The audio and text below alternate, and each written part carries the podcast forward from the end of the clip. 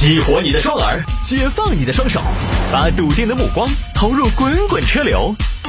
给我一个槽点，我可以吐槽整个地球仪。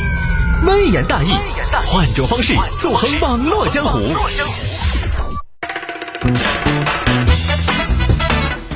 来来来，欢迎各位继续回到今天的微言大义。没什么时间了，摆一个特别小的新闻。有听众朋友说摆这个，吴京两次拒绝并躲开女嘉宾挽手。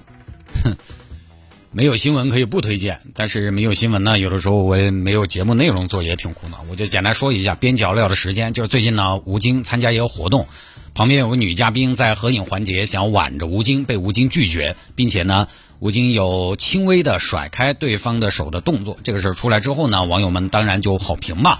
哎，这个好，自尊自爱，难得满分，人品值得信赖。这个呢，这个我也不知道吴京的人品，毕竟也没接触过。但是呢，如果大家用拒绝挽手就觉得这个是人品，我就想说，他不一定强联系，不一定强关联。呃，因为是这样的，我这个行业我就比较了解。呃，我出去主持活动，我也不牵女搭档的手。大家也知道，男女主持嘛，主持一个庆典之类的，按照西方的所谓的绅士礼仪，可能是男方要搀扶一下女方，因为女娃娃穿礼服比较累赘，高跟鞋呢比较不方便，舞台上又滑，容易走不稳。一般呢，按照礼仪来说呢，是要扶一下、挽一下的。但是我基本不会，我基本就是我个人内心活动这样，个人走，恁个大个人了走不来路嗦，你穿高跟还不方便，我穿皮鞋就很方便吗？我个人都有点走不稳，我也觉得很尴尬，我也从来不晚。但是呢，就是从这个方面你也看不出来什么人品吧，说不到难得那儿去嘛，自尊自爱。那即便说晚了，晚了就人品不好吗？好像也说不上，那就是个工作。所以吴京呢，人品可能也好，但你从拒绝女嘉宾挽手来看不出来个啥子。他其实拒绝跟所谓女嘉宾挽手，原因很简单，就是你是谁呀？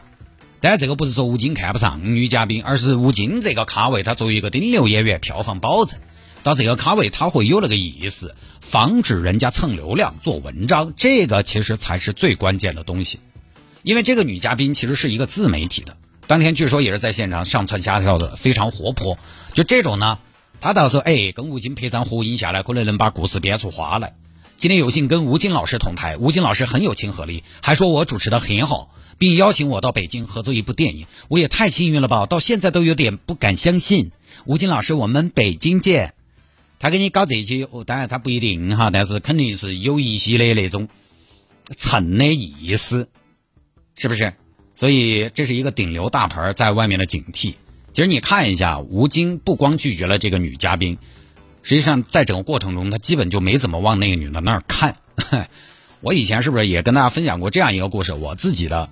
跟比较大咖的啊，我以前跟大家分享过，我当年跟央视主持人，我们同台主持一个晚会，他们主持上半场，我主持下半场。上半场之后呢，他们介绍我出来，我说，哎，那岂不是我在台上交接，咱们还能同个台？这要是拍张照片，我出去了啊！今天跟央视的谁谁谁合作，两位老师说川台主持不输央视，并邀请我去北京发展。我因为成都的房贷没还完，婉言谢绝。两位表老师表示很遗憾，央视痛失一位大师。我说同台我就发个这，结果上去人家很快就缩下来了。介绍完了，我说马上缩下来，根本喊都喊不到。这是什么？这是大咖的职业素养，避免误会。哎，吴京这个一回事，他跟男女保持距离没关系。你换成是，比如说现在今天吴京参加的是一个颁奖典礼，安排个女嘉宾一起出场，那还不是？如果是女嘉宾穿的相对比较隆重，走起来不方便，需要扶一下、搀一下，那还不是晚了就晚了，晚了就晚了，谢楠还能吃醋啊，对吧？我也不信。好了，各位不说了，那今天节目就到这儿了。